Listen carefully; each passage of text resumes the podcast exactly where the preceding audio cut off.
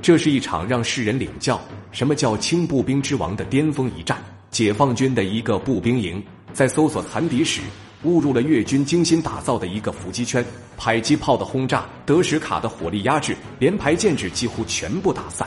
面对这种突发情况，放到任何一支军队，能顺利撤出战斗都是一种幸运。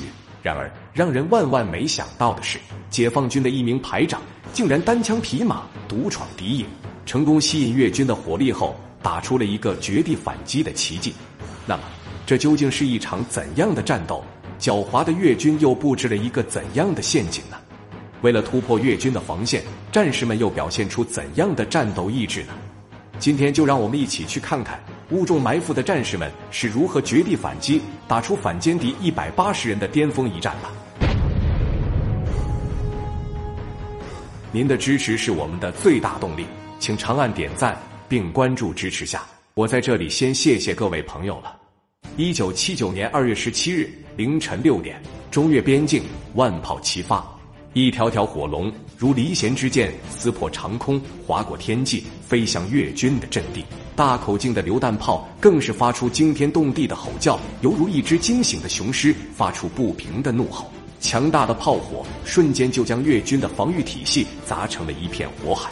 紧接着，数十万大军如破竹之势。分多路，同时向各自的目标发起攻击。仅用了一周，战士们就拿下了粤北省会重镇高平。然而，防守高平的三幺六师竟然使出了一招卑鄙的手段，将手下的近万主力化整为零，全部消失在周边的茫茫大山之中。看来，他们是铁了心的要跟解放军打游击战、消耗战，企图以对付美法大军的办法来对付解放军。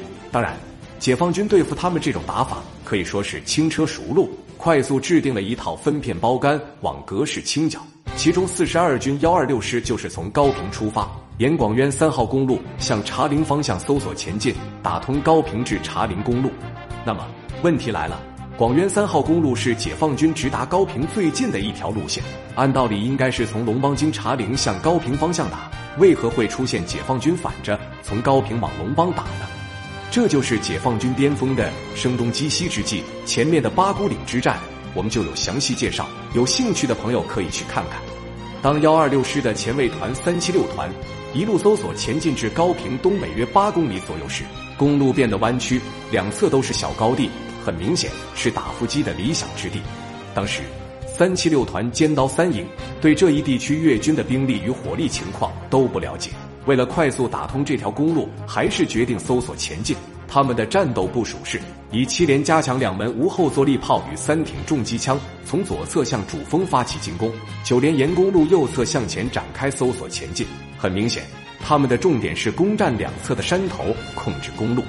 二月二十五日上午十时，战斗正式打响。当九连的战士们刚进入高地群时，就发现路边有越军的弹药库。连长下令立即停止前进，并派出尖兵侦察。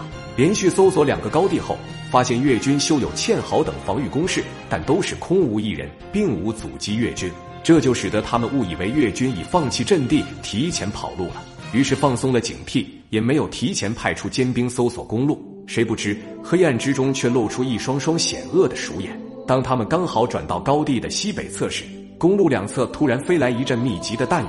一时间，枪声大作，几挺德什卡同时闪着白光，飞行的子弹发出一道道耀眼的射线，织成一道弹雨之幕。